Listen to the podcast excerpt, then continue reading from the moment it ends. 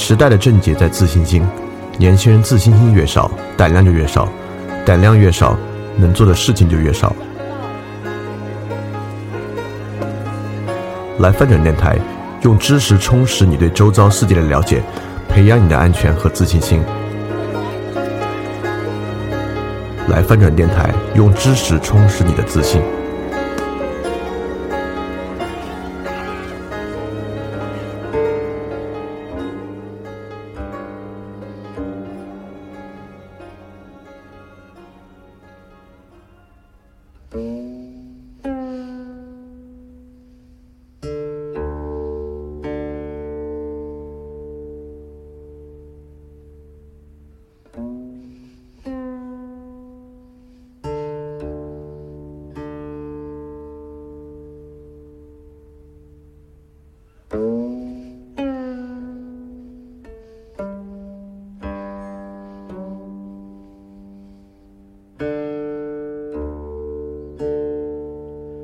家周一晚上好，欢迎回来参与我们牛津通识读本分享的中国文学下。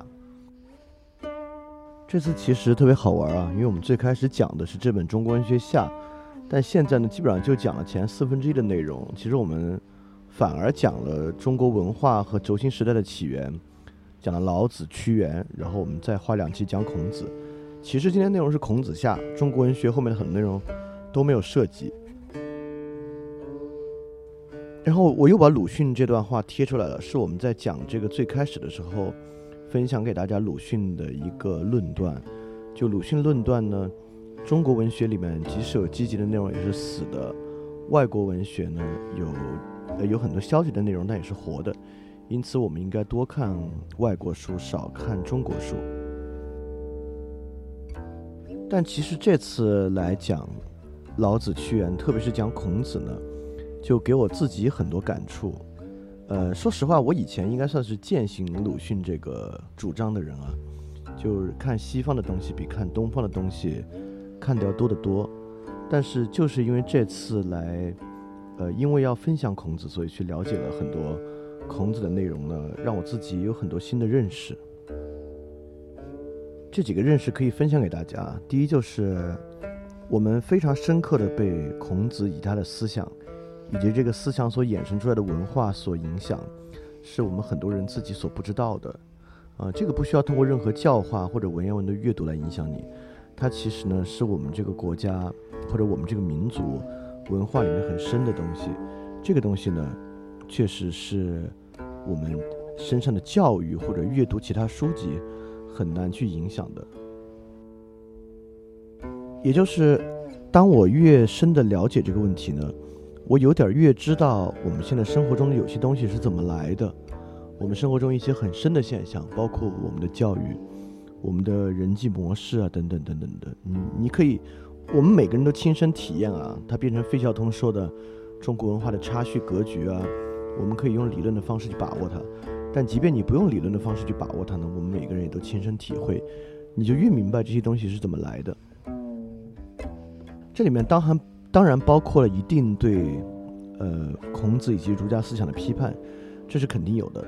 但其实我一个更深的感触是，因为以前上学的时候学过《论语》，第一，我们之前也讲过，对它不好的或者并不准确的或包含了其他目的的解读与诠释，可能是阻挡我们真正了解《论语》的一个部分。第二，就是在学生时代呢，它其实是一个任务。当它是任务的时候呢？就你越没有一些根本的一些比较真诚的动机去理解它，但当我现在我不敢说我理解了，就是当我了解了这么多之后呢，我有一个很深的感觉，就是我们现在生活的这个社会有很大的问题，这个当当然大家都理解。然后我们之前讲过很多其他的哲学家或思想家，呃，其实每个人想做的事情都是为这个问题开出一个药方，这个药方呢是他们对这个问题的理解。那鲁迅这个意思，多读西洋书，少读中国书呢，讲的也是类似这样的一个意思。当然，鲁迅对中国古典文化或者儒家思想或者中国先秦诸子百家思想的理解，一定很深啊，比我们都要深得多，比我深得多得多。呃，他这么说呢，有他的道理。我们今天会涉及儒家思想的局限和问题在哪里，但我有点在想，对于我们所有我对于我们这些学习者或者想了解的人来说，我们现在很可能直接上来就，啊，可能更好的思维是理性批判，我们去读一下尼采，读一下福柯，读一下海德格尔，或者啊，真正能解决问题的是后现代，我们去了解一下德里达、德勒兹，或者我们认为主流的东西不好，我们去接触一下啊，什么是亚文化这些东西，我们觉得啊，这个可能才是人真正的生活，呃，以为这个可以。解决当下的很多问题，但我想说的是，尤其是对每个人个体来讲，每对每个人个人，如果你，呃，去理解自己啊，或者呃，我们每个人都不断的在反思啊，为自己制定计划，然后审视自己每天的行为，在这个程度之上，你连最主要的思想都不了解，何谈能够真正的理解反理性、后现代这些东西呢？如果一个人都不能说出儒家好在哪里，他怎么可能知道儒家坏在哪里呢？他怎么可能打心底里能够说服自己说儒家没有价值呢？对吧？当然，我们并不认可新儒家认为又要要复辟传统文化这一套，但是，也就是说，不管是反理性、后现代、呃亚文化这些东西。都是建立在我们既有的这个拥有悠久传统的，呃，一直以来几千年沉淀下来这个文化的基础之上，往它的边界走，去看看有没有新的出路。那对于一个人的比喻来讲啊，就你连大路都不知道，不知道大路长什么样，然后就直接走到旁边的小路上去呢？我认为这其实也是一个很糟糕的。且不必说这个大路本身上面有多少值得我们了解的部分。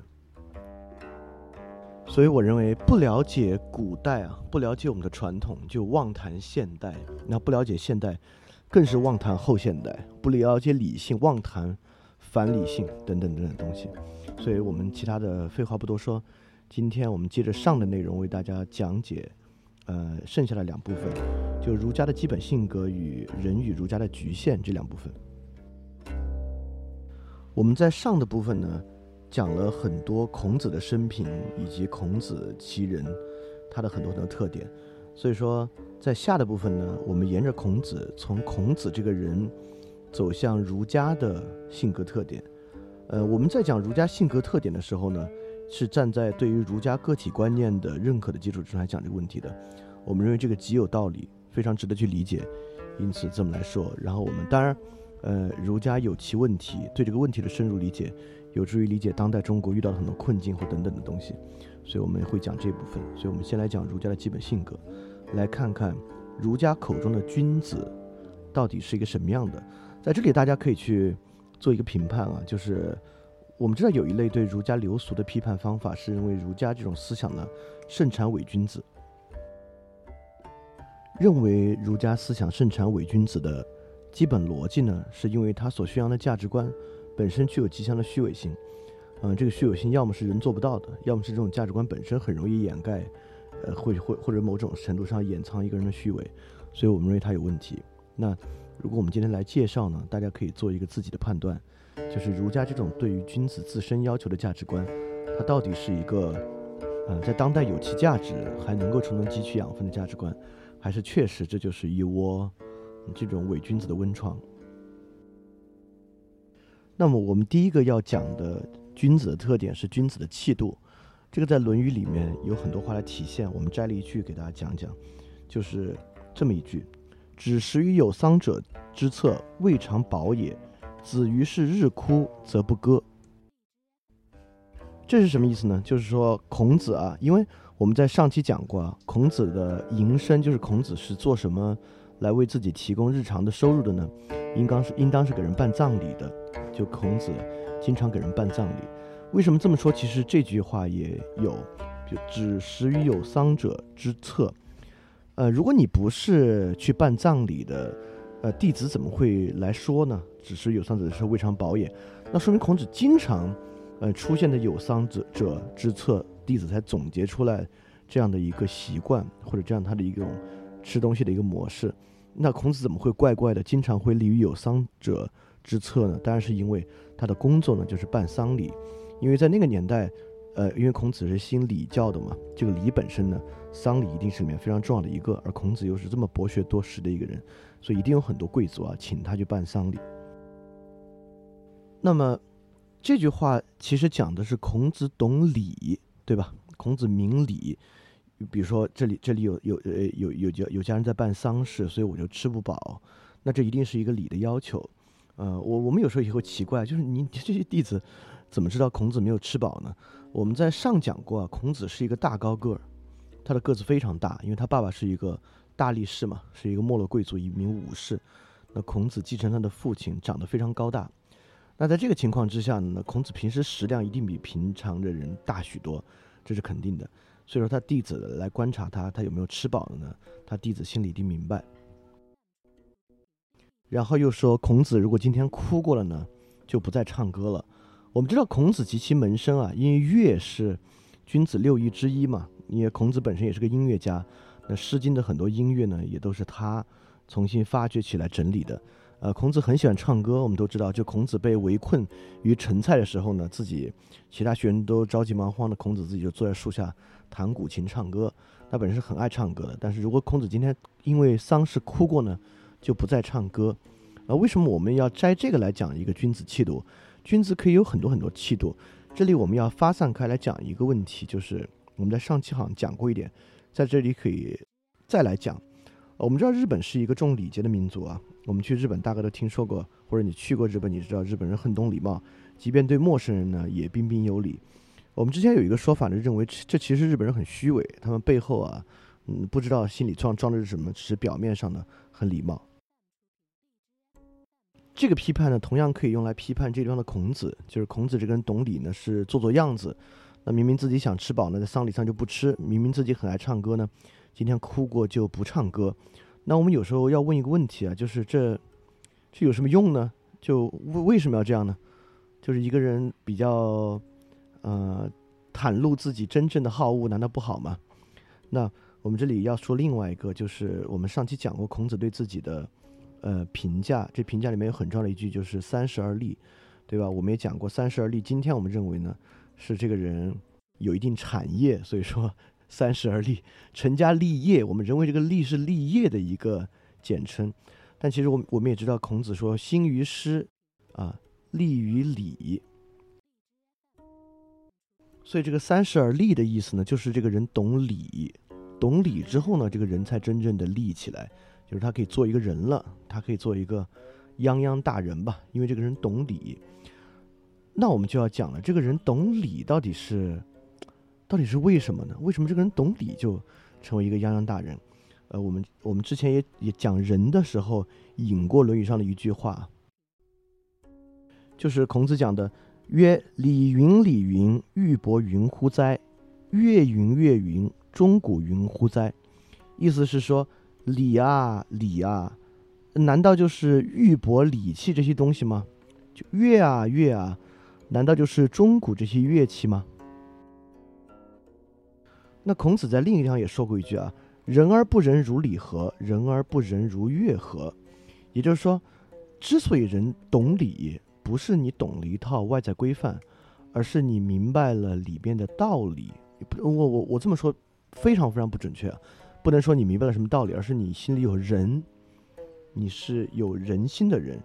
因此，为什么你在丧礼者身边你就吃不饱呢？是因为他们也吃不饱啊。就人平时可能食欲很好啊，但面临这么大的打击呢，大多数人没什么食欲。也就是他们都吃不饱呢。如果你在旁边吃得饱饱的，就说明你没有这个恻隐之心嘛。就如果你能，也就是说，呃，其他人悲伤你也悲伤。那其实孔子立于丧者身前吃不饱呢，是因为他也明白别人的悲伤，在明白别人的悲伤基础之上呢，他自然吃不饱。歌也一样，就歌呢大致是人抒发情志消遣。今天哭了不唱歌不是一个硬性要求，今天哭了你就不能唱歌，而是说我今天哭了是真心哭，我今天真心难过哭，我怎么可能有心思唱歌呢？所以说哭过之后呢就不唱歌。所以，什么是君子气度？我们会认为，哎呀，这个是君子。包括我们看金庸的小说里面，“君子见岳不群”，这可能是对儒家一个很大的来自于儒家传统的讽刺啊。好像君子呢有一套外在做派，啊，有有有一种所谓的君子气度。那我们平时认为这个君子，很多所所谓的伪君子呢，就是这个外在气度仅仅是气度，与他的内在是不符的。你看，这是儒家这么讲究诚的作用，就是如果一个人要成为一个君子啊，或者他符合儒家传统的人，他不管做什么都行，他心里怎么样都行，但他起码得有一点，他得需要诚，也就是说，他需要言行一致，内外合一。所以说，这里君子气度最重要的我们要说的呢，就是君子内外一致，言行合一，且就是人，君子能够感他人之所感。那在孟子看来，这可能就是最重要的事情了。孟子四端说嘛，就人有恻隐之心啊，羞愧之心啊，最重要就是恻隐之心，就是我我们也知道所谓的共情，对吧？empathy 就是这个同理心，意思是你看到别人难受呢，你自己也难受。我们可能都有这样的经历啊，就在我们看一个电影的时候啊，电影里面的人真是惨，就真是呃过那种很悲惨的生活啊，或是他的经历很不幸，导致我们。可能挺长时间闷闷不乐的，那天可能也，呃，食欲也会差一点。这个还没有那么明显啊。那最明显当然是家里人，比如说，如果你家里人生了病或者家里人出了事，那你忧心忡忡的，自然吃不下。啊，那家里人有有事儿呢，忧心忡忡吃不下，在儒家这就太，就是太是儒家所需要的伦理了。那儒家的人伦呢，这家里面的人可能是儒家认为最近的人伦。那如果你能够，呃，对家里人更是这样。你比如说，你的亲戚如果有人家里罹难罹难呢，你那天大快朵颐，在桌上吃的很欢，当然是最不好的事情，对吧？那你其实真心诚意的，应该只是你亲人有人罹难，你自己真的很难受，然后呢，也就丧失了食欲。那讲到这儿，反而说回来啊，哎，那你看，孔子是食于有丧者之策未尝饱也，而不是孔子自己的。亲人有丧而未尝饱也，那这就说明君子一个很重要的气度。也就是说，如果一个人啊，他的亲人有问题，自己有共感呢，太正常了，对吧？我们每个人对自己至亲的人或者自己平时关心的人呢，你当然有这个共感，但是呢，你对其他人的这个共感就少一点。就我们认为中国是一个没有那么友好的社会啊，人与人之间信任或等等有问题啊，大致说的就是这个，说明我们对其他人呢。共感很少，因此你才会去骗他们。你把这个纸做在包子里卖给他吃，然后你用很很糟糕的这个原料啊，影响食品卫生。其根本就是你根本想不到其他人吃吃这个皮鞋橡胶提取物是什么感觉。你当然知道，但是你 don't care，你就不在乎。所以说呢，这就没有这样的君子气度。好，这个东西说的更深的，我们之后再讲啊。我们现在来讲君子第二气度，就是乐知啊。我们也知道，就是。有人问过啊，就是哎呦，孔子，你门下这个徒弟这么多，有有谁是真的好啊？孔子就说颜回，我们知道颜渊是孔子门生第一，就颜渊最好。比如说，那这为什么好呢？孔子说好学，像颜渊这么好学的人啊，找不到第二个，对吧？所以说，君子好学是儒家性格里面非常重要的一个部分。那孔子自己乐之呢，也也是有很重要的典故的，就所谓三月而不知肉味。就孔子当时从鲁国出来了，在齐国，就闻韶乐，韶乐就是古典宫廷礼乐。三月不知肉味，曰：“不图为乐之至于斯也。”那么我们也知道，孔子不光好礼乐，孔子向老子请教周朝的礼教传统，然后请教历史等等问题。呃，有很多故事都是讲孔子好学的。那我们知道《论语劝学》，我们也学过什么“敏而好学，不耻下问”等等。很多很多很多很多，那我们就要问了，呃，跟道家不同啊，呃，庄子都说就是吾生也有涯，然知也无涯，以无涯就是追有涯呢，就殆矣。意思是说，知识是学不完的，人生是有穷尽的，你拿有穷尽的去求无穷尽的东西呢，这个就很危险啊。所以说，道家某种程度上呢，有一定的反智主义，就认为这东西不需要知道嘛，没必要知道嘛。但为什么儒家这么强调知道呢？我们今天大家都知道啊，知识当然好啊啊，知识是力量，知识是阶梯，这那这那这那的。但但就有一个很很很重要的问题，大家都知道知识这么好，大家怎么不看书呢？大家怎么不怎么追求知识呢？其实从根子上呢，我们不知道知识好，我们其实也并不觉得知识重要，这很正常啊。就是我们有嗯，科学发展观，科学是低生产力。但我们知道，我们嘴上说科学科学，但其实我们讲的是技术，对吧？我们认为技术是第一生产力，技术是最重要的力量。所以，我们只要掌握技术呢，技术不管对军事啊、对经济啊、对社会呢都有用。我们平常也一样，在网上我们都想喜欢看干货。什么叫干货？就是技术性嘛。我们喜欢看三分钟学会这个，五分钟学会那个。了解这个问题的这个方法，了解那个问题的五个方式啊，就是本身我们喜欢技术而不那么喜欢知识。所以，我们小时候学《论语》《劝学》呢，也并没有让我们乐于求知。那我们就要问了：那不管我们现在是不是乐于求知啊，那乐于求知对于一个君子为什么那么重要？知识对儒家为什么那么重要？这个呢，我们其实可以从。呃，荀子里看出一二，因为荀子其实也是儒家的学生，虽然跟孟子针锋相对啊。荀子有著名的《劝学篇》，我们也学过，《劝学篇》上来就是“学不可以已”，就是君子曰“学不可以已”，就学习是不能够停下来的。为什么呢？比如说里面讲，我们都知道这个话：“吾尝终日而思矣，不如须臾之所学也。”那其实《论语》里面也有我们上期辨析过的：“学而不思则罔，思而不学则殆。”包括我们其实也知道，《中庸》里面有，就是博学之、审问之、慎思之、明辨之、笃行之，就是学、思、行相结合的态度。那我们就要就要就要从这些里面来看，就儒家为什么认为知识本身那么重要，而不是像道家认为知识没有这样的力量。那我们其实就要回到对孔子生平的理解和对春秋末期诸子百家的理解。我们其实知道，孔子当时不仅有孔子的，有很多其他人，嗯，包括有纵横家，包括有法家，有道家等等等等等等的，在宣传他的理论。而孔子所在的鲁国本身呢，也不光有孔子，呃，有其他一些，嗯，这个先秦诸子的故事，我们也知道。相传鲁国有一个残疾人，这个残疾人非常厉害，啊，孔子的门生呢，就跟着这个人三进三出，就是。这孔子人几乎全部被他吸引去，又回来。我们也知道孔子一个可能的污点，就是孔子当上大司寇之后呢，立马杀了一个叫邵正卯的人。这个邵正卯呢，就是当时其他的一个学者，可以这么说吧，鲁国的一个学者。那孔子立即把他杀了。呃，但你说如果其他人跟你争执，言论不相同就杀掉他，是不是好呢？当然不太好。但孔子大概是认为邵正卯妖言惑众啊，等等等。也就是说，呃，我们之前说“学而不思则罔，思而不学则殆”，其实跟今天的社会呢非常像。那我们今天有没有人听信网上一个不不那么正确的一个言论，一种不正确的思潮去做我们认为不好的事情呢？多得很，我就不必举任何例子了，这太多太多了。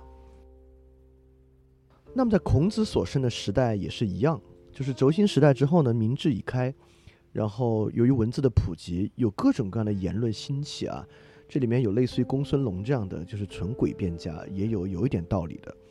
那么在这个情况之下呢，对于一个普通人和我们今天这个信息爆炸的时代，虽然说我们今天的量一定大得多，但本身逻辑原则上很像，就是社会上有各种说法、各种思潮，都很有道理，对吧？他凡是能成家啊，当时一定还有更多我们听都没听说过的人默默无闻啊，凡是能成家的呢。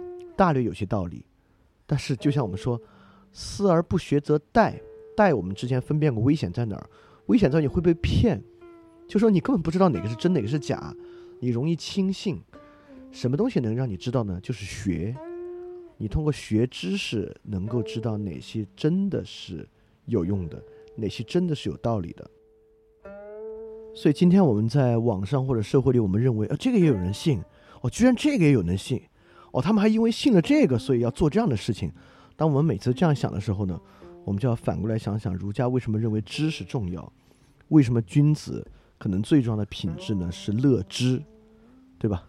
当君子真的乐知的时候呢，君子由于这些知识，因此生出了分辨力，君子能够知道什么是对，什么是不对。那君子未必能够直接在深层次上辨是非啊。但至少君子呢，有一些我们用今天时髦的话来讲啊，那每一个君子应该都具有一定的批判能力。所以孔子一定见过自己的学生来来回回啊。孔子作为一个教育家，教过三千弟子，里面只有七十二个人是真正的贤人啊。里面孔子认为只有一个人拿得出手，就是颜回。那其他有很多不孝的学生，应该是今天学这个，明天学那个。孔子一定见的很多很多很多很多了。那那个时候呢，呃，不像今天这样的系统知识理论啊，一定有的人就听了一个什么说法，觉得很有道理，可能就离孔子而去去去跟随另外一些人了。孔子一定经历过很多这样的事情，甚至可能有一些他很看重的学生去做这样的事情啊。对于一个教育家来讲，这是难免的事情。所以说，在儒家这边呢，才如此这样的强调知识，因为知识本身呢，可能真的能够让人生出这样的分辨力。那我们可能会想，那孔子不是洗脑吗？就孔子用他的知识去洗学生的脑，促使学生呢就只认为孔子说的是对的。那这这当然不是啊。就什么是知识呢？这是就陈嘉映老师做的一个分辨，就是知识与洗脑的区别。嗯，他说的很也很说的很精辟啊。就是洗脑的人呢，就生怕你知道别的；但知识就是教育人的呢，就生怕你少知道一个别的。也就是说，洗脑的人有有一个逻辑，就告诉你一个逻辑，你就光知道这个逻辑就够了就行了。你要去想别的呢，最好不要问，不要知道，也别看到。你最好禁止你去看这些东西。那么，一个真的要开明要教育的人呢，就是现在一共有六七种方法，我都告诉你，啊，都告诉你之后呢，那不光是要让你迷惑啊，那其实都告诉你，慢慢自己因为各种原因生出你自己的一个理解。更重要的是呢，你知道各种不同的知识，其实你本身也知道了不同思考的视角。和各种不同的逻辑，因此你面对一个新问题的时候呢，你能够用既往的逻辑和知识去分辨它，这可能是最重要的。那孔子是个洗脑的人，还是孔子是一个求知的人呢？我们可以进一步问这个问题，对吧？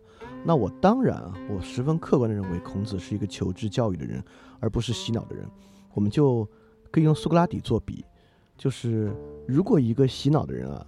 嗯，其实毕达哥拉斯有一点点了，但是虽然毕达哥拉斯很可能掌握的是一些关于数学的真知啊，但毕达哥毕达哥斯相当洗脑，在毕达哥拉斯那个门派里面呢，他们是他们整日就不说话，在一个沙地上呢，用这个一个竹棍啊演算数学，这些数学定理呢，在他们这个教派里面是有神性的。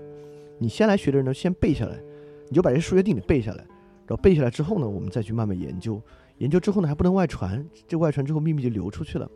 所以，对于毕达哥拉斯这个门派呢，当然说洗脑是戏谑他，我们只是拿他与苏格拉底做比，就他有自己严格的主张与自己要教授的知识。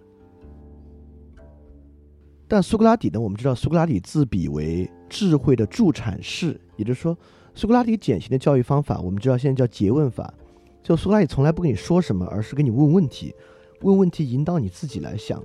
那如果一个人用这种方式教育呢，那那应该是远离洗脑了，他用各种。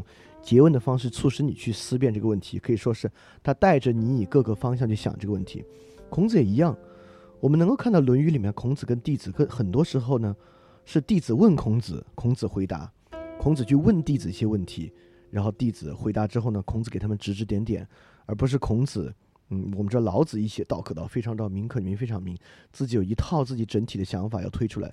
孔子呢，零零散散的，却没有，就感觉没有。孔子也说自己述而不作。说而不做的意思呢，就是我教你的东西都不是我自己的，是各个各个其他人他们各种各样的知识，反正我自己没什么东西，你们就我就把我知道的这些教给你。当然啊，我们大家也不应该知道孔呃应不应该理解为孔子教的是一零散知识。我们也知道，就是在子在子路怼孔子的时候，孔子也告诉子路，你就你说我是不是什么都知道点儿？子路说他那是啊。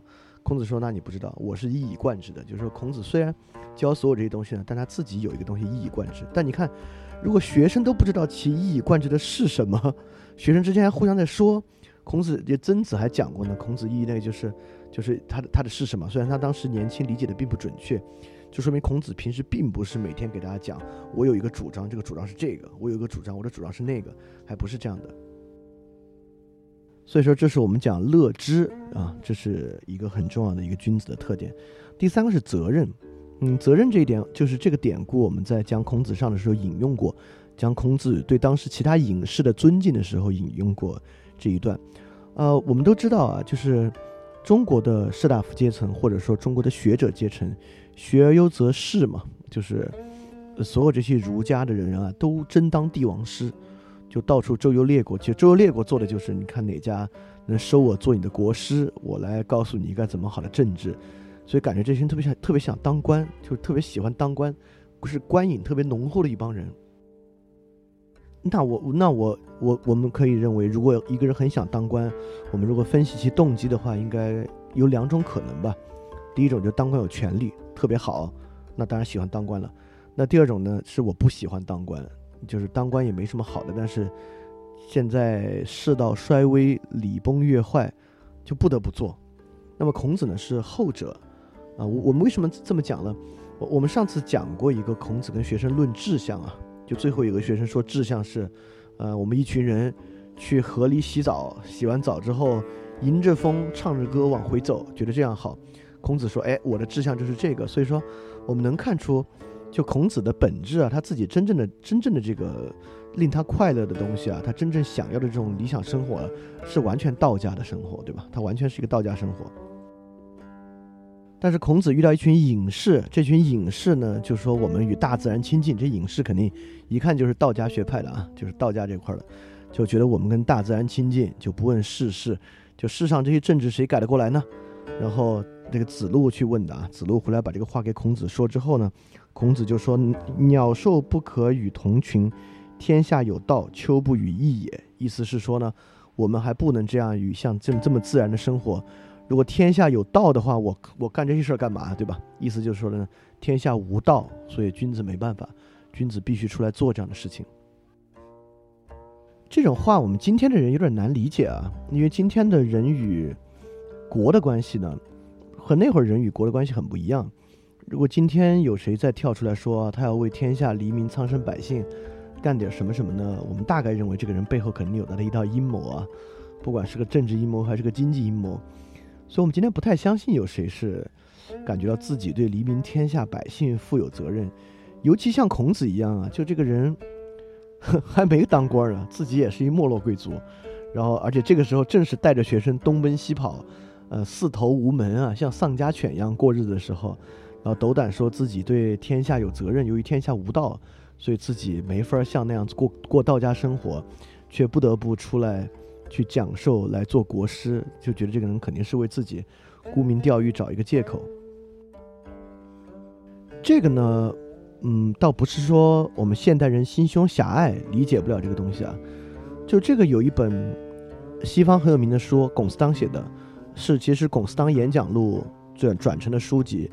就古代的人的自由与现代人的自由，就是我们知道，不光在中不不光在中国这样，就古希腊城邦的自由民啊，不是城邦奴隶。城邦自由民大概都觉得自己对城邦负有责任，就即使是最大的哲学家，如果城邦跟其他人开战了，那一样作为雅典公民有义务上前线打仗。那么古代人的自由呢，都与政治生活高度相关，认为所谓自由呢，就是要主动的投身政治生活，做点什么，这是古代人对自由的观念。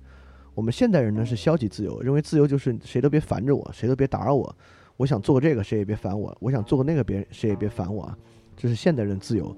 所以，我们面对古代这种为天下苍生而忧的这种想法呢，总觉得这帮人可能心里在想什么别的。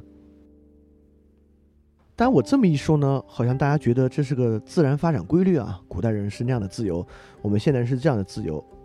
嗯，这个道理也不尽然。就龚斯当写《古代人的自由与现代人自由》这本书呢，对现代人的自由呢，也是持批判态度的，就认为我们现在竟然以这种方式理解自由呢，其实是个很糟糕的事情。就我与龚斯当的想法一样，就是如果自由就是谁都别烦着我，我自己做好我自己的工作，我过自己的生活，我想怎么过怎么过，你们都别烦我呢。我认为，如果人人都这么想了，这个社会就快崩溃了。所以，君子还有什么其他一些性格呢？比较重要的，一是明智，因为子曰：“三军可夺帅也，匹夫不可夺志也。”那么，呃，就是说，军队里面的这个统帅啊，很容易杀。但匹夫啊，一个人的志向呢，却无法夺走。那这里面我们要去想了，因为这些话听的都像大道理，没什么实质内涵，就是讲大话、大空话，谁不会讲？就很多人可能读到这种话，觉得这种话你让我一天编四十条、五十条，我也编得出来。所以我们还是要去问，就像我们问为什么君子好知一样，这我们还是要问：这个君子明智，这个君子志向凭什么这么强？就为什么三军可夺帅，匹夫不可夺志？那我们实际生活中看到的，那可夺志的人多了。这是人可以用金钱买通，人可以用美色买通，人可以用权力买通，等等等等的。为什么君子的志就这么不可夺呢？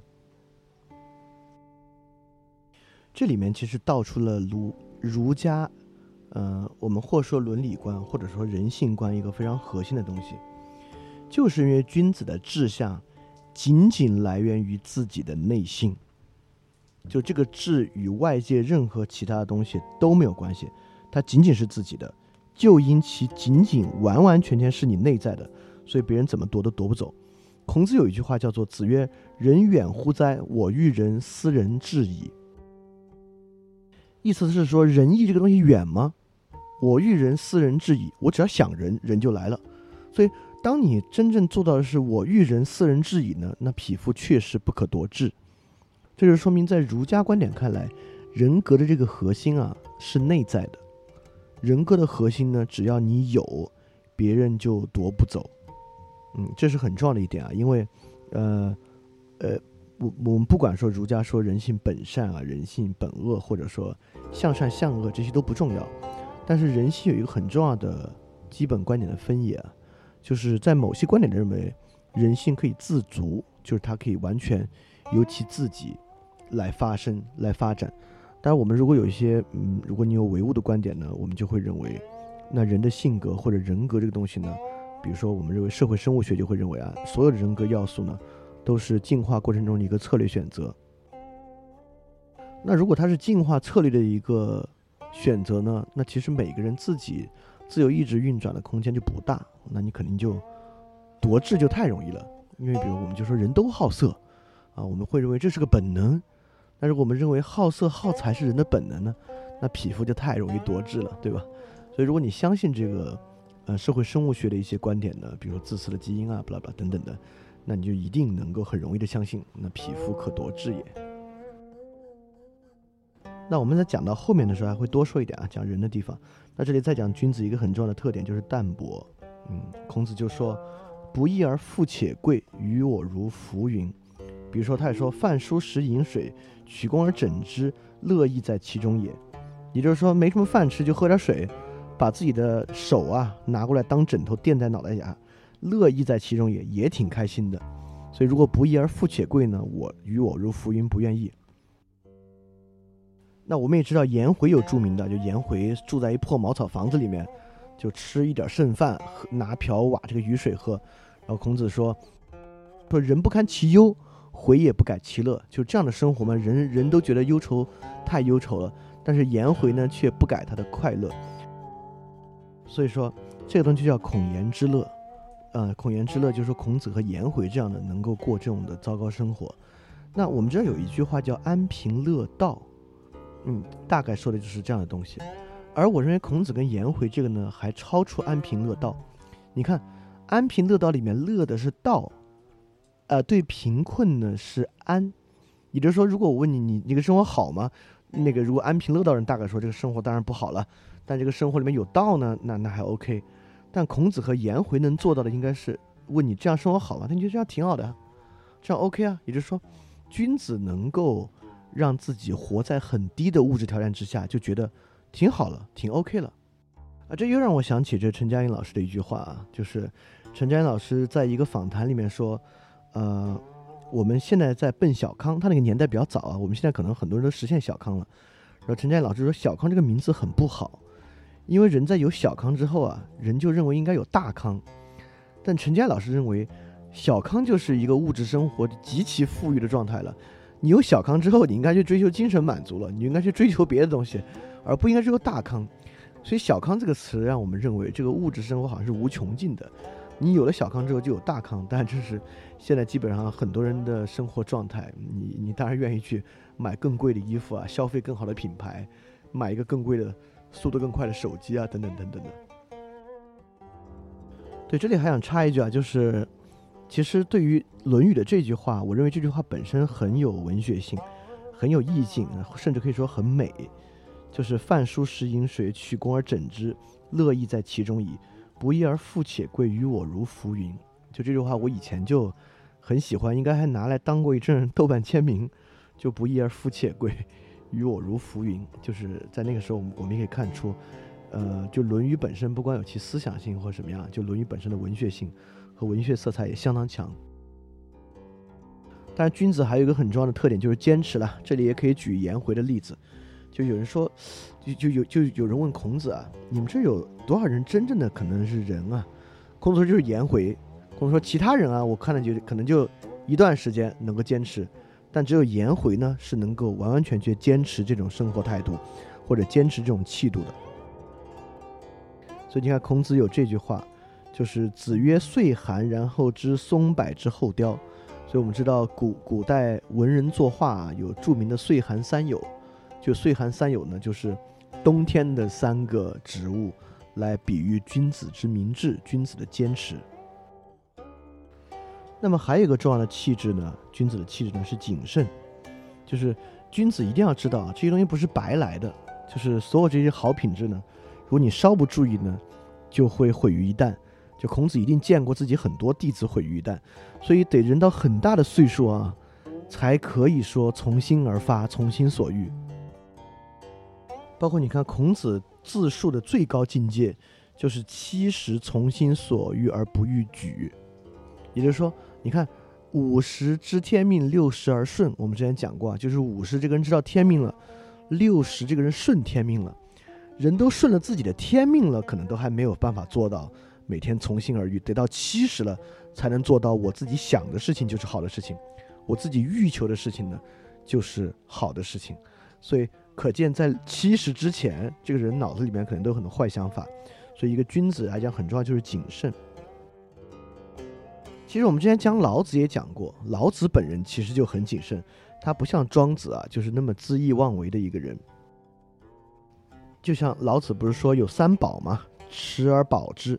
就是慈俭不敢为天下先，就是，呃，老子说有三个最重要的东西，一个是慈，第二个呢是简朴，这慈就是慈爱，第二个简朴，三是不敢为天下先。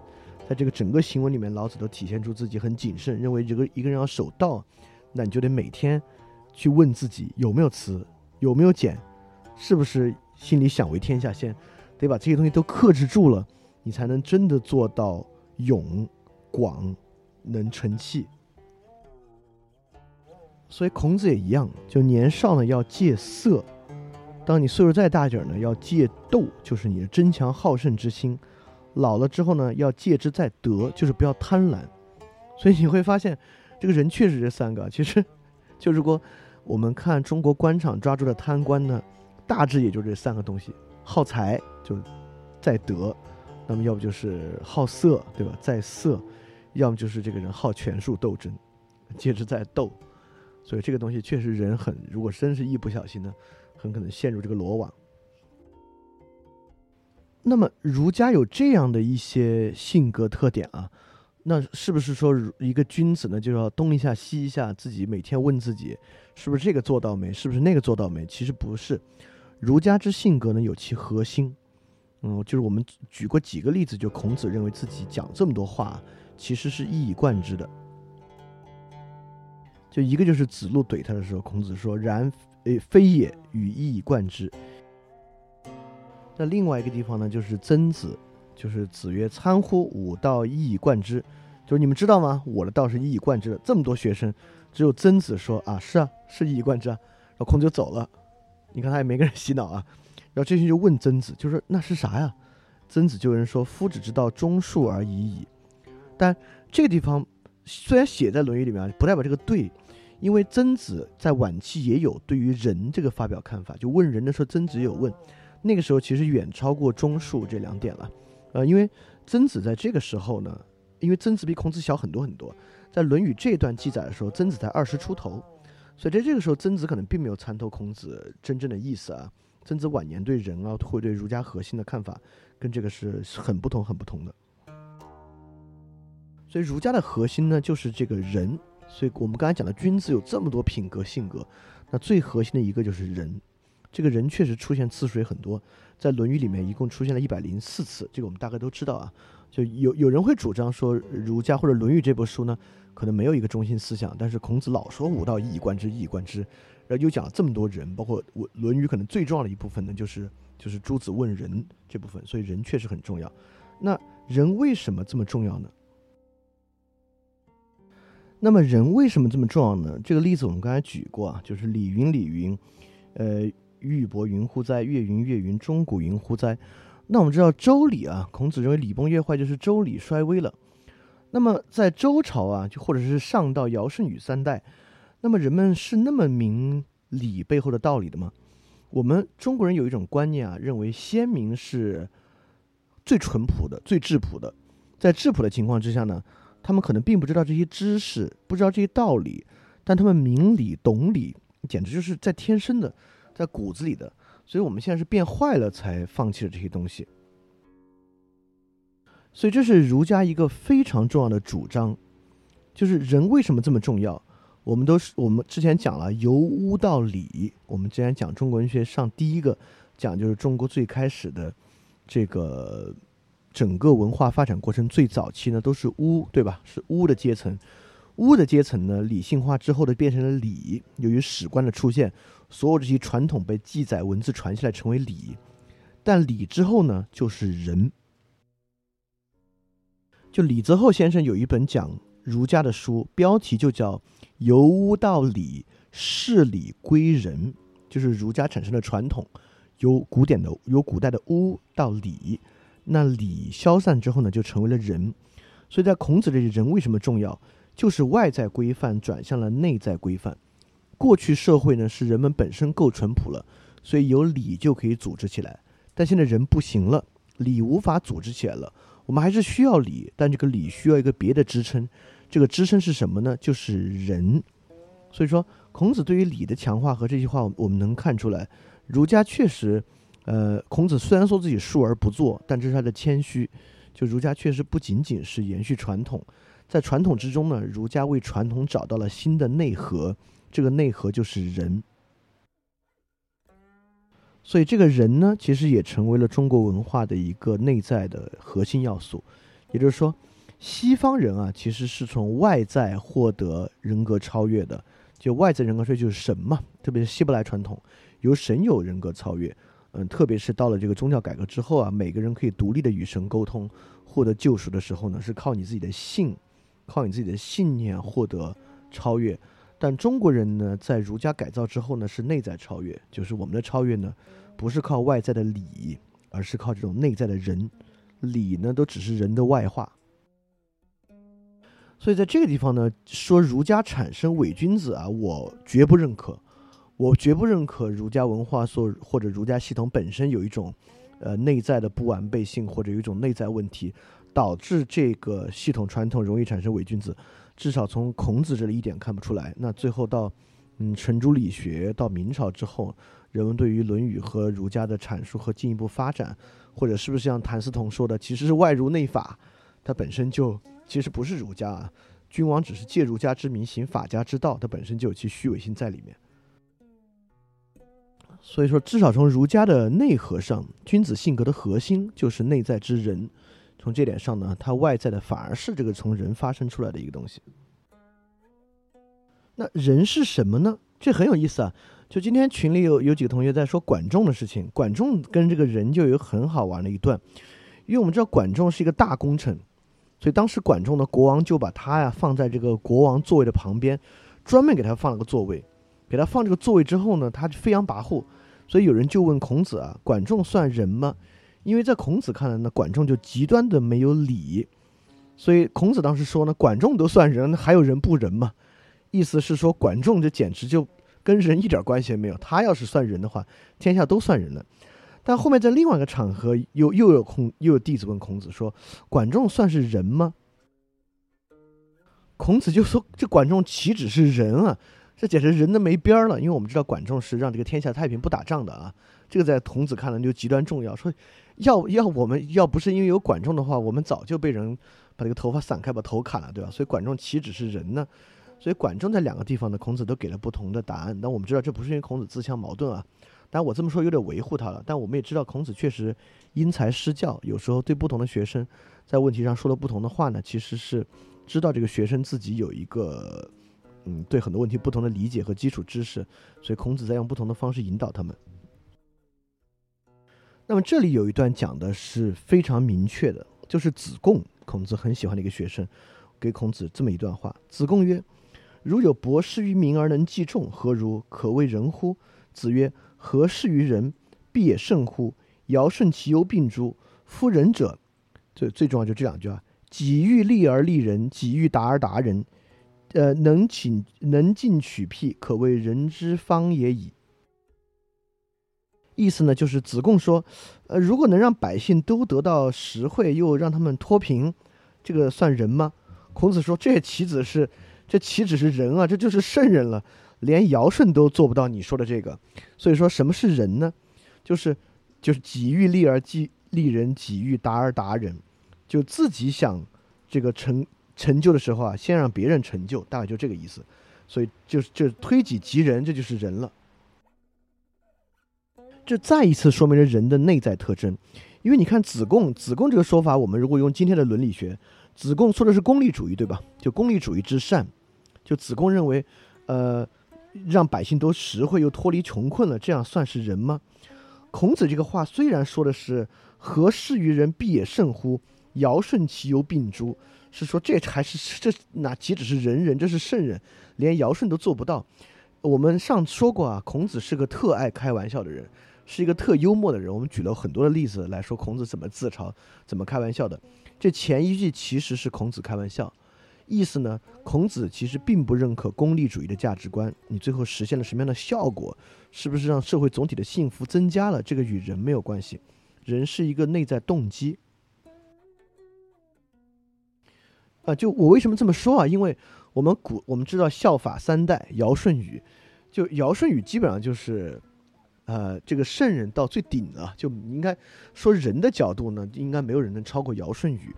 所以孔子如果在这说尧舜都做不到呢，这其实是个反话，意思就是说尧舜都做不到，你觉得这是什么重要的事情吗？对吧？或者你真觉得这是一个这这真的是人吗？这怎么可能是人的标准呢？所以这个己欲立而立人，己欲达而达人啊，就很像孟子《见梁惠王》里面也讲到“老吾老以及人之老，幼吾幼以及人之幼”，对吧？这个叫推恩，但推恩那边还是老幼长幼之序。就孔子这里面其实说的更多的是，嗯，长幼之外的一个秩序，就是己欲立而立人，己欲达而达人，就是推己及人。那你之所以可以推己及人呢？所以君子之人推己及人。还是因为你的同理心嘛？因为你可以像孔子一样，看到他人有丧，你自己也吃不下，啊，都是陌生人啊。孔子可不是给自家人办丧事哦，就因为为了他人的丧事而哭，自己今天也没心思唱歌。这让我想到一个很有意思的例子啊，因为我们这么说呢，我们都觉得，哎，其实伪善就从这儿来的，因为，呃，我们知道墨子讲兼爱，对吧？墨子就讲这个天下就人人都互相相爱。然后孟子讽刺墨子说：“你这就禽兽，就人就应该先爱自己的父母，你自己的父母都不爱，搞什么爱天下人？这禽兽之举。”但孔子这里搞这个推己及人，己欲立而立人，己欲达而达人呢，似乎跟这个，呃，跟墨子的这个兼爱好像有点相近的地方。我想起另外一个例子，韩国有一个很有名的电影叫《熔炉》，这个《熔炉》呢，讲的是发生在光州的一个。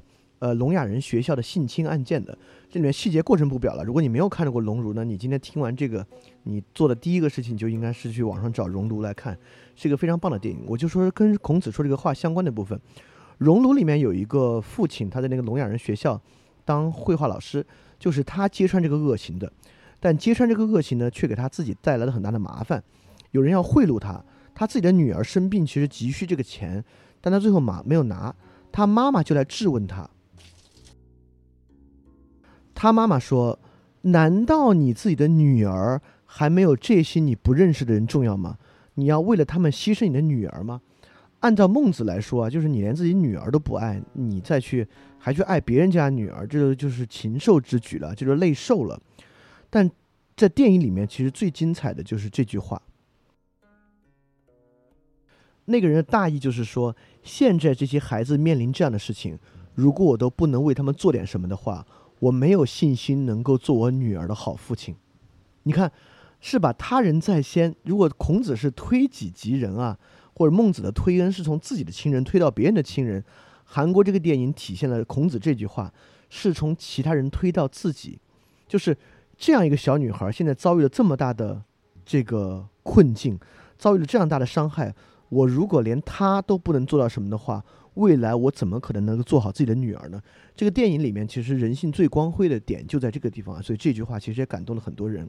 我们用这个例子呢，能够更更好的来解释、来理解孔子这句“己欲立而立人，己欲达而达人”的意思。那么，怎么才可以仁呢？因为仁这个东西确实我们现在看到很重要啊。就如果你心存善念的话，你大概会觉得，那我心向往之。就像司马迁说的，司马迁评价孔子说：“我虽然做不到，但是心向往之。”你可能现在也欣欣然向往，但怎么能做到呢？我们来看《论语》里面怎么讲啊。第一个就是子贡问。呃，子贡问曰：“有一言可以终身行之者乎？就是你能不能老师，你给我说一句话嘛，我就终身来做。就虽然你看子贡在孔子门下排言字科第一，但子贡这个人就经常问一些稀奇古怪的问题。就要是谁这么问我，早抽他了。就是这次算什么问题，对吧？有一你给我说一句话，我终身而行，这就简懒嘛。所以孔子就说呢：己所不欲，勿施于人。”就接下来这一段呢，就是经典的《论语》里面的诸子问仁，所以孔子对子贡说的呢，就怎么样就叫仁呢？怎么样才能做到己欲立而立人，己欲达而达人呢？就是己所不欲，勿施于人。有什么如果是你自己不想的，比如对那个小女孩，现在如果停下来帮她，如果我遇到这个困境，我会希望别人停下来帮我吗？我不想，那我当然不能停下来帮她了。那最简单就是这样，这个道理听起来太简单了，己所不欲，勿施于人。但确实这个道理太深了，也太根本了。就西方后来哲学一直在讲的主体坚信、他心理论，事实上就一直在呃，当然他们并可能动机不是孔子啊，但实际上呢，就是在给孔子这个观点找到去论证，就是主体坚信他心理论。我们到底能不能做到己所不欲，勿施于人？我们能不能？在他人身上看见我自己的不欲。那第二个是颜回问的，我觉得颜回问的我们可能尤其要这个注意啊，因为颜回是孔子排名第一弟子，就颜回死的时候，孔子哭的没人样了，所以颜回问人的时候，孔子一定是就是把这个最精华的部分讲给颜回听的，所以说这个这个地方真的应该仔细来。停下来听听颜回跟孔子的对话，就颜渊问人，孔子怎么说呢？这话当然大家也听过：“克己复礼为仁，一日克己复礼，天下归仁焉。吾为人由己而由人乎哉？”意思是颜渊就说什么是仁呢？就孔子说克己复礼就是仁。如果你有一天克己复礼，天下就会归到这个人。所以最后一句“为人由己而由人乎哉”，就是说。人不人啊，都是由自己，难道是由别人吗？我为什么要反过来再解释克己复礼？先念最后一句话呢？这对理解什么叫克己复礼特别重要。什么叫为人由己而由人乎哉？这很容易理解，对吧？就人全是由着自己，难不成还是因为别人吗？但为什么前面又说克己复礼为人？克己复礼，我们经常翻译成。克服自己，恢复礼教或者恢复礼的仪式或形式，就为人了。那前面说要克服自己，后面又说为人由己，这岂不是矛盾了吗？就为人由己，我们解释都没什么问题啊。但克己复礼呢，确实我们翻译成克服自己，确实蛮奇怪的。所以说，该怎么理解克己复礼呢？那这里要做一个澄清了，就我们这次其实澄清了很多《论语》的话，这里的“克”根本不是克服约束的意思。在《四书大学》里面有一句“克明俊德”，在这里“克”是做能够讲的，“克明俊德”明和德都是好的，对吧？不可能大学里面“克明俊德”这个“克”是说我们约束这个明来，就是昭明自己而而实践高尚的行德。“克明俊德”呢，就是说。能够去昭示自己做高尚的德行，而《论语》里面其实也有，包括“供给正南面”啊，“行己有耻”啊。这里克己、供己、行己在古代句法是很类似的，所以克己复礼的真正意思啊，其实就是能够做自己而复礼。意思什么意思呢？跟孔子之前的意思一样，意思说你有礼是顺着你自己的诚意去做的，而不是说别人要求你跟别人完了要说谢谢，你觉得这样说挺酷的，你觉得这样显得挺你挺有素质，而不是是你真心想给别人说谢谢而说谢谢。所以我们知道颜渊在孔子门下学生里面学的最好，他一定知道很多礼。那他他既然对人啊有所摇摆，他差不多也是要么是功利主义的摇摆。到底什么是人呢？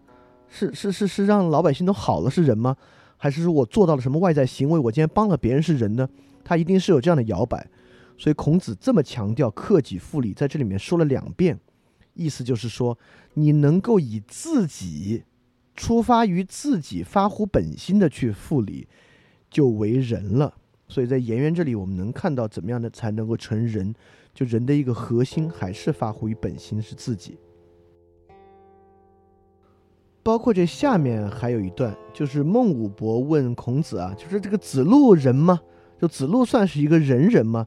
孔子说他人不人我不知道，呃，然后又问他，就是这个子游算人吗？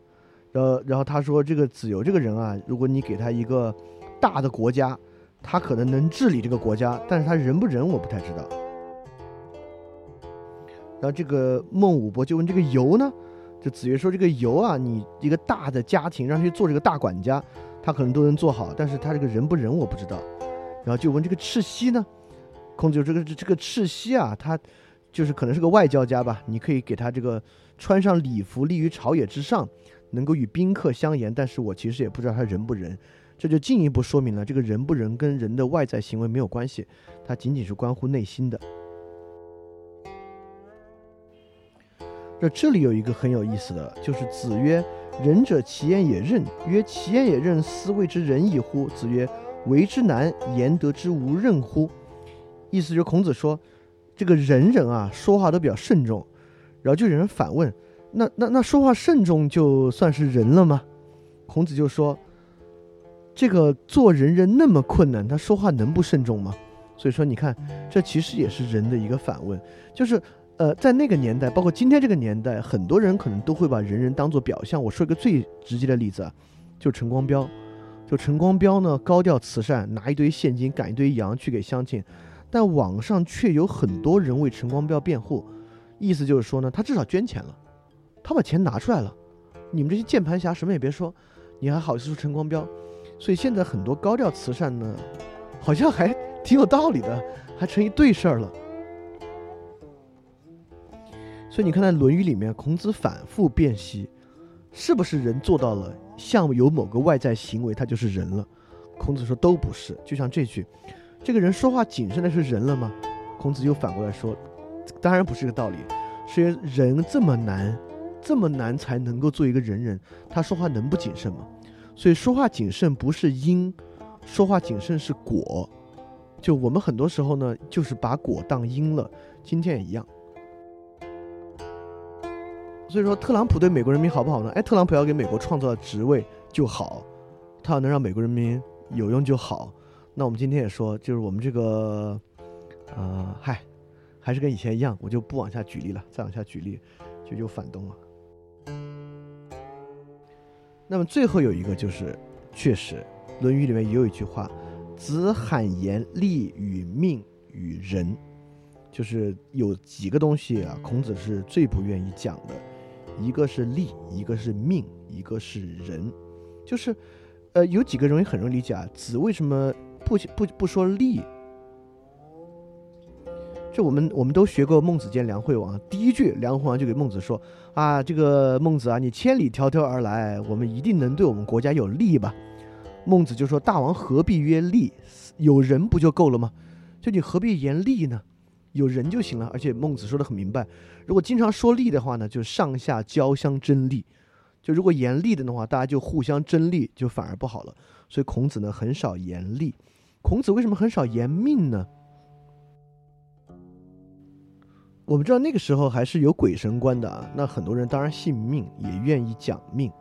但孔子的所有言论呢，包括其事理归人，其实都是在讲人自己主动能做什么。人自己发挥于自己能做什么，所以对外在的命理呢，孔子很少讲。包括子路问死嘛，孔子也说未知生焉知死等等等等的。包括有记录问是鬼神，子曰未能视人焉能视鬼啊，等等等等都是在里面的。但这里就有一个很重要的，就是那为什么孔子还罕言人呢？既然儒家最核心的是这个人，为什么孔子这么不愿意谈人，而跟弟子谈的呢都是些，我们可以说。就孔子绕着这个人在谈，孔子绕着人的话题在谈，孔子老给弟子讲这也讲那，然后又提示弟子，我是表里如一的，我这个是一以贯之的，一以贯之什么？是人，然后弟子偶尔问人呢说两句，但平时不说人，这很奇怪，就一个人这么愿意谈人，为什么又不愿意去讲人，又很少说人呢？我认为呢，其秘密就在上一句，对，所以说我们把上一句的任。可以换成仁，也就是说，子曰：“仁者，其言也仁。”曰：“其言也仁，斯谓之仁矣。”子曰：“为之难，言之得无仁乎？”我会认为，孔子为什么之所以少谈仁呢？就是因为你讲人讲的越多，这个人啊就变成一个口头上的事情了。好像我只要满嘴仁，就是最后我们认为什么人是伪君子，不就是满嘴仁义道德，实际上做的事情都是鸡鸣狗盗之事吗？为什么孔子喊言人，而平时说的都是该怎么学、该怎么治国、该怎么怎么怎么样日日常生活什么算好、什么不好等等事情，就是因为君子不能太多谈人，因为如果你谈人谈的太多呢，人就变成一些口头夸夸其谈的事情了。那事实上人是做出来的。那么如果一个人真的做到人了，他是什么样呢？在儒家看来，一个人做了人，他会有什么样的？这个变化呢，或者他能实现什么呢？我们可以从如下几句找到一些线索啊，就是曰：为仁者能好人，能恶人。我们知道子贡曾经问过一个问题啊，他问孔子：就一个人啊，如果村里的人都喜欢他，这个人算好人吗？孔子说：这他妈算什么好人啊？就笼络人心呗。你看子贡这个人问问题多奇怪，在《论语》里面，子贡反问。那如果一个人村子里人都讨厌他，算好人吗？你说这算什么问题啊？孔子说：“当然这也不算好人了。”那子贡就问：“那怎么算好人呢？”他就刁难孔子。孔子就说：“这个村里的好人都喜欢他，恶人都讨厌他，这个人呢就是一个好人。”所以演化的这一句呢，也不是说仁者就爱所有人，仁者就认为所有人都是好人。你看，这与基督教的伦理观就不一样。基督教要爱邻人，对吧？甚至要爱仇敌，就不要与人相争。有人打你的左脸，把右眼给他打。所以那个那个基督之爱呢，是不分好人恶人的。呃，包括基督教也讲，你不要论断你的弟兄，就是说你不要眼睛天天看着别人哪儿做的不好，你就关你自己做的好不好。你做多看看你自己哪儿做的不好就行。但在孔子这里呢，一个人人是能分好恶的，但是什么人真的能分好恶啊？那唯有仁者能好人，能恶人。当然，我们今天有一种这个相对主义价值观啊，认为谁都不能好人恶人，你只能站在自己的立场上。但一旦你有你你的立场呢，这个立场就是偏颇的，这个立场就是片面的。但孔子当然不相信这种相对主义的伦理观念啊。孔子认为，就是仁者呢，这个人是一个最根本的，他根本在哪儿呢？就是己所不欲，勿施于人。你都能站在。别人的角度，把自己带入到别人的想法里面去，这个是不分种族文化，你都应该能够去理解。这听起来你觉得怪怪的，但如果你了解人类学的话呢，那人类学所有做田野调查，第一步想实现的就是这个东西。那么我们再回来说人的结果或人能如何，就是里面还有一句《论语》的，子曰。知者不惑，仁者不忧，勇者不惧。就勇者不惧，我们都能理解啊，就是不不畏惧嘛。那知者不惑呢？我们那也也大概能理解，知道人的不容易迷惑，有知识人不迷惑。仁者不忧，应该是仁者不忧愁。那凭什么能做到呢？那在另一处是司马牛问这个孔子说：“呃，就是为什么这样啊？”孔子就说：“君子不忧不惧。”曰：不忧不惧，斯谓之君子矣乎？曰：内省不疚，夫何忧何惧？就说这个为什么这个君子呃，还是这个问题，就是君子不忧不惧。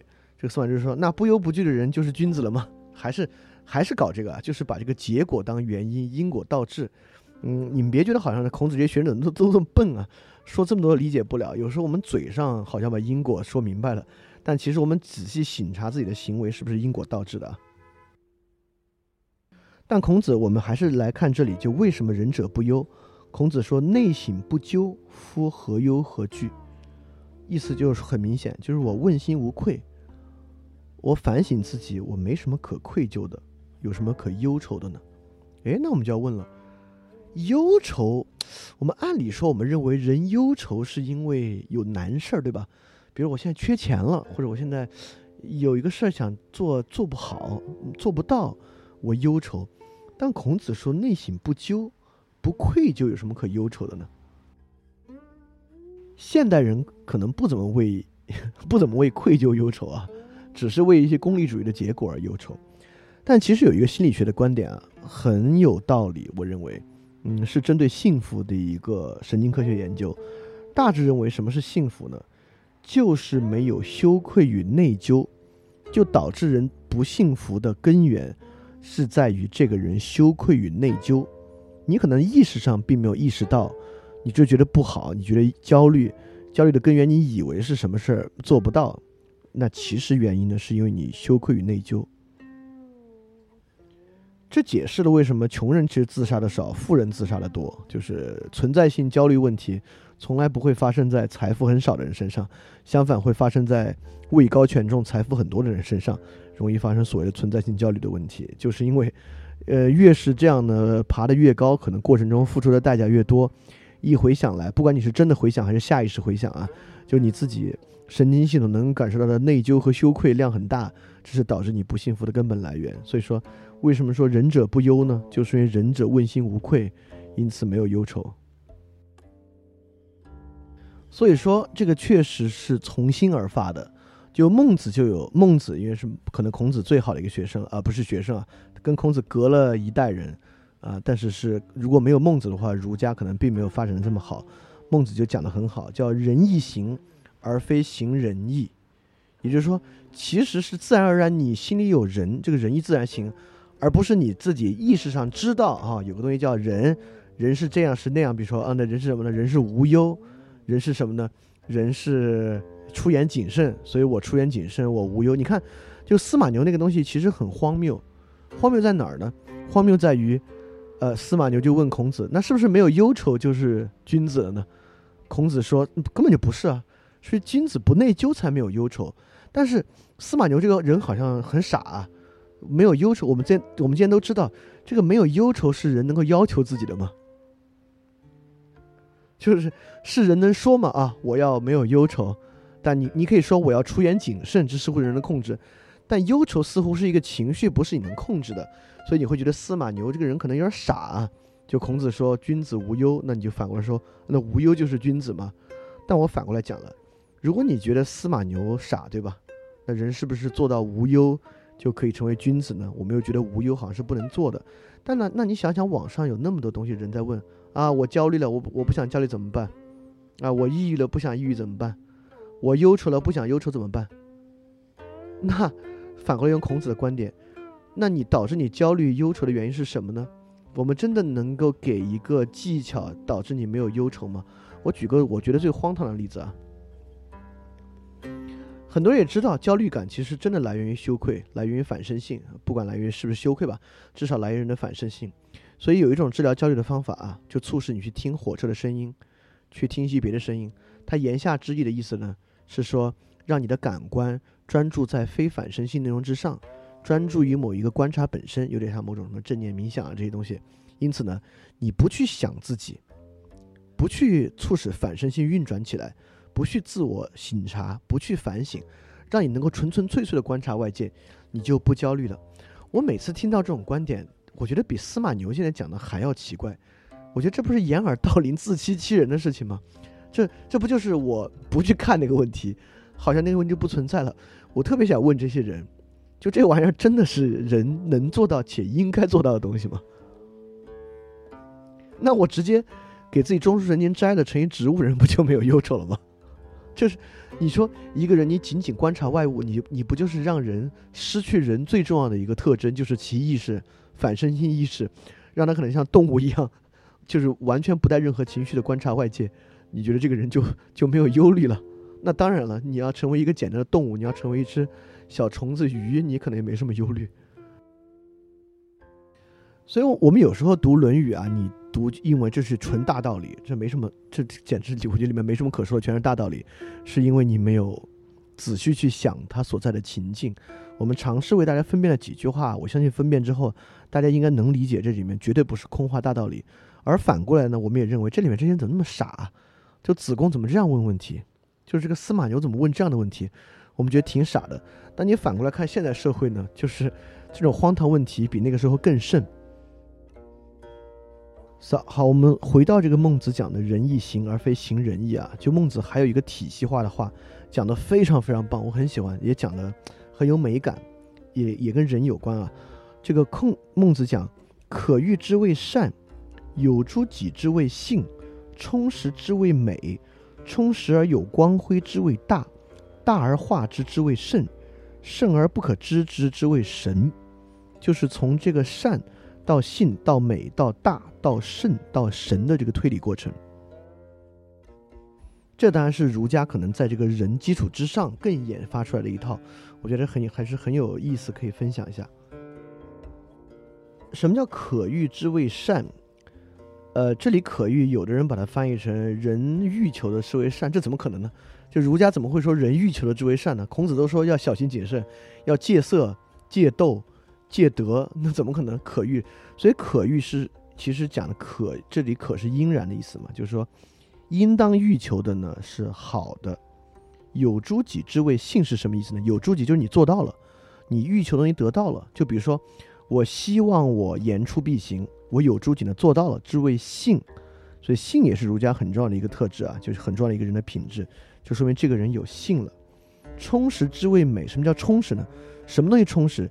这里大家讲的性充实，也就是说，我们把性当做人做到了的好的欲求，也就是说，这个人身上这种好品质吧，就好的行为，好的这种行为越来越多呢，就美。那怎么叫大呢？充实而有光辉之谓大。呃，这地方我们就不多发散了。但如果你知道古希腊和古希腊的很多词汇，光辉是什么意思？光是什么意思？